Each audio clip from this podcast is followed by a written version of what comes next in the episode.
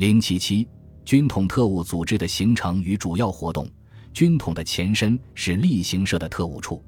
一九三二年三月，蒋介石召集黄埔系的骨干分子，建立了一个法西斯主义性质的秘密政治组织，称为三民主义例行社，亲任社长。紧接着，例行社成立了其二级外围组织——革命军人同志会和革命青年同志会；三级外围组织——中华民族复兴社。为掩护例行社核心组织的机密，例行社成员一般以复兴社名义相称。例行社的骨干分子包揽了复兴社上层核心机构的组织领导，代理领导的例行社特务处也称作复兴社特务处。这一系统特务活动的起源，实际上还可追溯到南京国民政府建立之初，蒋介石首次执政的年代。一九二七年八月。蒋介石在国民党内各派纷争中暂处不利地位，即将首次下野之时，为了东山再起，做了一系列的布置。其中一项是指使他的师从副官胡敬安纠集了一批黄埔军校学生，在上海充当坐探，为蒋收集政治、军事等情报。戴笠也参加了这项情报工作。蒋介石担心他的黄埔嫡系因自己的下野而土崩瓦解。在九月二十日发表《告黄埔同学书》，号召他们深刻反省，吸取失败的教训，认清失败的第一个重大的原因是全体同学意志不能统一，精神不能团结，不顾团体的重要，只逞私人的义气，同事操戈，自相残杀。他要求黄埔师生经受住挫折和失败，摒绝一切骄傲、奢侈、放纵、浪漫的恶习，忍辱支持。重新创造革命的基础。蒋介石有计划地选派黄埔毕业生中一批亲信骨干到日本和德国等留学，至一九三一年夏，人数已达六十余名。一九二八年初，蒋介石赴任国民革命军总司令等职后，戴笠以国民革命军总司令部上尉参谋、少尉副官等身份接替胡敬安从事情报活动，胡受蒋派赴德国留学。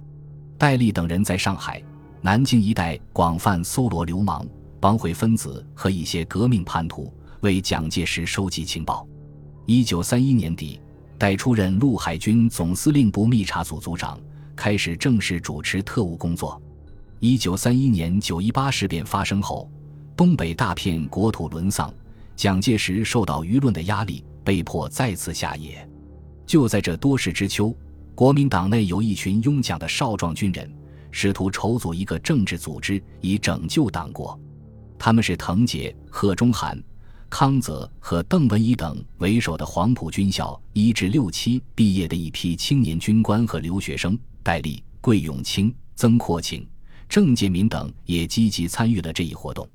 他们经过磋商，由滕杰拟定了一个计划，主张在极端秘密下，以黄埔学生为骨干。按集权原则建立一个意志统一、纪律森严、责任分明和行动敏捷的组织，有效地解决国内外提出的紧迫问题，定名为“三民主义例行社”。此事向夏野在奉化老家的蒋介石报告后，蒋经过反复考虑，决定接受例行社的组织计划，以应付国内外的危机。一九三二年一月下旬，蒋返回南京后，迅速召见滕杰、贺中涵。康泽等人认为他们的计划很适当，表示愿意亲自领导这个组织。继而，蒋还多次召见滕杰等人，在讲话中强调必须贯彻攘外必先安内的方针。他说：“日本已有五十年的侵华准备，装备精良，我华北平原、绵长海岸线和长江水道都及时于他陆海空军之活动。现代化武器杀伤力极强，机械装备行动迅速。”我们虽地大物薄人众，一点准备没有，有什么用？故只有忍辱负重。三月一日，例行社在蒋介石的直接领导和主持下，在南京励志社召开成立大会。蒋在会上宣布例行社干事会成员名单，并作为入会者的监事人。是此事，于是以京城例行三民主义，恢复革命精神，复兴中华民族，牺牲个人一切利益。服从命令，严守秘密，完成革命建国任务。如违誓言，愿受最严厉制裁。仅是宣誓完毕后，蒋介石向这批宣誓人说：“三民主义力行社从此正式成立了，我将尽心竭力来领导你们。大家从此要更加精诚团结，努力奋斗，不达目的绝不终止。我现在预祝大家成功。”例行社社干事会为领导机构，首任常务干事兼书记为滕杰，第二任为贺中涵，第三至第五任分别是封替。刘建群和康泽，后两人改称书记长。首届常务干事有滕杰、贺中涵、桂永清、潘佑强、康泽。干事以胡宗南、邓文仪、肖赞玉、曾扩情等十二人组成。候补干事以甘国勋、戴笠等十一人组成。干事会下设四个处：总务处处长李一民，助理何日刚，组织处长肖赞玉。助理胡轨、李新俊，宣传处长康泽，助理梁干桥，特务处长桂永清，不久改为戴笠，助理郑介民。稍后增设检察处和军事处。例行社在一些省设有分社，东北则派特派员，还在中央军校、军政部门等设有分社、支社和小组等，涉足党政军各要害部门，而以军事部门为主要发展方向。例行社实行领袖独裁制，一切重大问题都由蒋介石最后裁决，具有高度秘密性质。组织结构分多层次：核心组织与外围组织、秘密组织与公开组织、武装与非武装组织之间，既严格区分，又相互制约。他追逐当时正在以德等国泛起的法西斯主义狂潮，鼓吹法西斯的救国独裁论。宣扬只有仿效意大利和德国的法西斯残酷斗争的精神，才是拯救中国的出路。宣称建立中心偶像是统一国民党的重要条件，为蒋介石实行专制独裁统治鸣锣开道。此外，还宣传暴力与恐怖，主张以野蛮残暴的手段对付中国共产党、其他革命势力和国民党内的反蒋派，推行攘外必先安内的政策。作为法西斯组织的核心部分，例行社本身在组织吸收中控制很严，需经蒋介石批准才能加入。他的第二层组织革命军人同志会，主要吸收军队中的高级军官；革命青年同志会吸收党政机关里的中层以上官员，也吸收一些知识分子。潘佑强曾任革命军人同志会常务干事兼书记，杜新如任组织处长。娄一凯为训练处长，易德明任总务处长兼助理书记。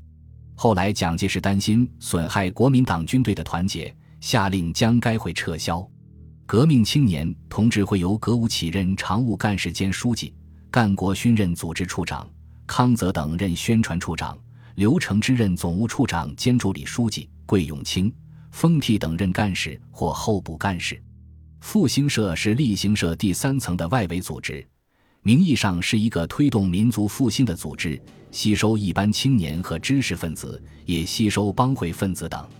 其事务由革命青年同志会办理，在全盛时期社员众多。例行社常用复兴社的名义进行特务和其他活动。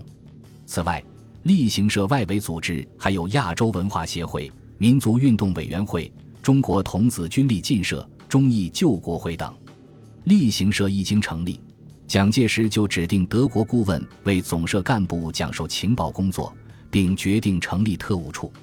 一九三二年四月一日，戴笠领导的特务处在南京正式成立。后来，军统局决定以四月一日为其创建纪念日。有的学者也认为，军统特工事业探本溯源，例行设时开启先河。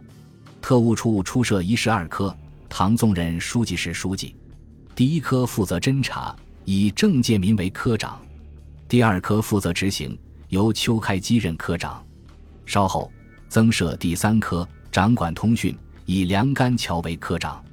特务处的主要任务以为情报工作，搜集国内外的政治、军事、社会、经济、文教等的动态和静态情报；二为策反工作，策反对立方面的人物，瓦解对方组织。进行潜伏、伺机破坏、三是行动，包括绑架、暗杀、逮捕和警卫、监视和破坏革命活动。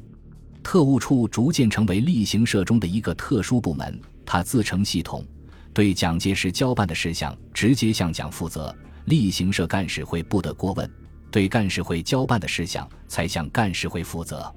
一九三二年九月，戴笠奉派为国民政府军事委员会调查统计局第二处处长，这使戴笠得以政府正式机构的招牌和身份来掩护秘密的例行社特务组织。并能名正言顺地取得编制和经费，而例行社特务处的活动并不直接受当时军委会军统局的节制。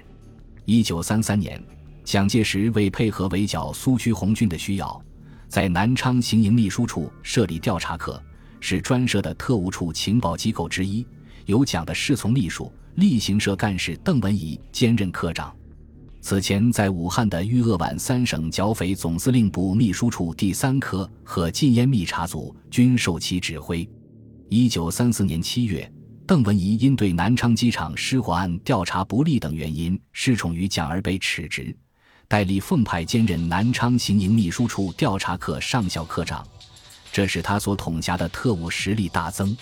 一九三五年五月，蒋介石在军事委员会内设立调查统计局。由陈立夫任局长，陈超仁副局长，下设三个处。第一处为党务处，由徐恩曾任处长；第二处为军警处，由戴笠任处长；第三处为邮电检查处，由丁默村任处长。